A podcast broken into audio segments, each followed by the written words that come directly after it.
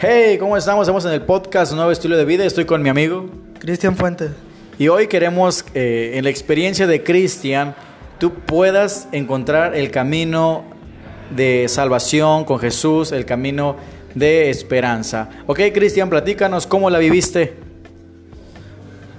Pues mi vida en adicción, la verdad, fue un camino muy largo que recorrí y muy malo, que yo pensé que estaba en el camino correcto, pero me di cuenta con el tiempo que estaba en un camino malo.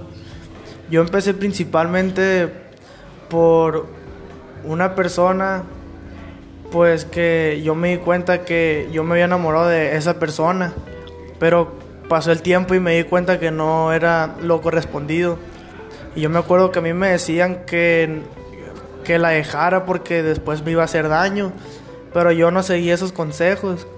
Y yo lo que hice fue aferrarme hacia ella y me di cuenta que, que después, en, un tiempo en el que ya me di cuenta que yo estaba mal y caí mucho en depresión, una depresión bastante alta, con lo cual yo comencé mi vida en adicción en ese momento, consumiendo pastillas para poder dormirme y para despertar y despertar, e incluso yo llegué a pensar que si me tomaba tantas pastillas y yo pensando que ojalá muriera para siempre. Pero después que me quitaron esas pastillas, yo la verdad me sentí más triste, por lo cual yo empecé a brincar otra droga, una famosa droga que era la marihuana, que yo empecé por una amistad muy errónea que tuve, una amistad que me dijo que, que esto me iba a ayudar, que me iba a quitar los problemas, y yo por lo cual le hice caso y yo agarré esa sustancia. Y hubo un momento en el que yo me emocionó esa sustancia tanto pues que yo llegué a, estar consumiendo, consumiendo. Y con el tiempo muchas personas me decían que ya no era el mismo, que ahora estaba más serio, más callado, incluso más rebelde. Pero yo no les creía, yo pensé que ellos estaban locos. Incluso tuve un compañero que me, que me quiso ayudar y me llevaba a dar clases de, de Dios en centros. Y yo con lo cual yo iba, a la vez yo me emocionaba porque yo me daba cuenta que yo le sacaba una sonrisa a personas.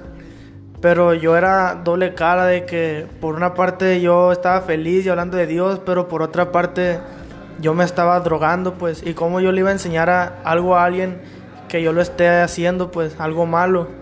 Y yo seguí consumiendo y consumiendo.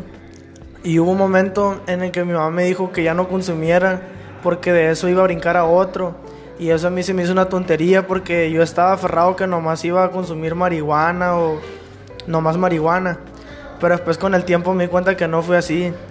Fue cuando empecé a tomar otros, otras sustancias, que fue jarabe para la tos, que fue cocaína, que fueron sustancias que a mí me, me gustaron mucho. Pero esta vez yo me di cuenta con el tiempo que yo ya no era el mismo e incluso mi, incluso mi familia me veía y me decía, estás bien flaco, estás bien flaco.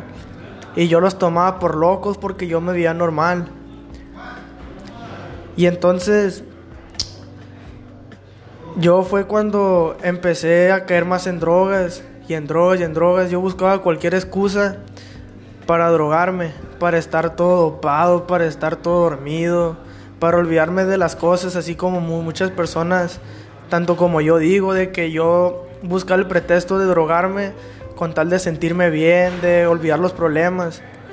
Pero con el tiempo me di cuenta que eso no fue lo correcto, porque lo único que, lo único que ocasionamos es dañar a la familia. Nosotros pensamos que nos dañamos a nosotros mismos, pero con el tiempo nos damos cuenta que estamos afectando el círculo que nos rodea, tanto amigos, tanto familia y principalmente a nuestra persona que más nos ama, que es nuestra madre.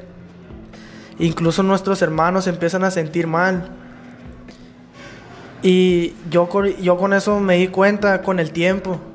Pero yo les aconsejo de todo corazón y yo les digo por falta de experiencia, por experiencia les digo que no busquen pretextos para drogarse. Y si ustedes sienten que algo no es correspondido, déjenlo y acérquense a Dios porque Dios es la única salvación y es la única verdad. Y con Él, si tú te pegas a Él, es lo único que tú vas a tener porque Él es el único que te va a escuchar, aunque tú no lo oigas, Él es el que va a estar contigo. Y ese es el consejo que yo les quiero dar.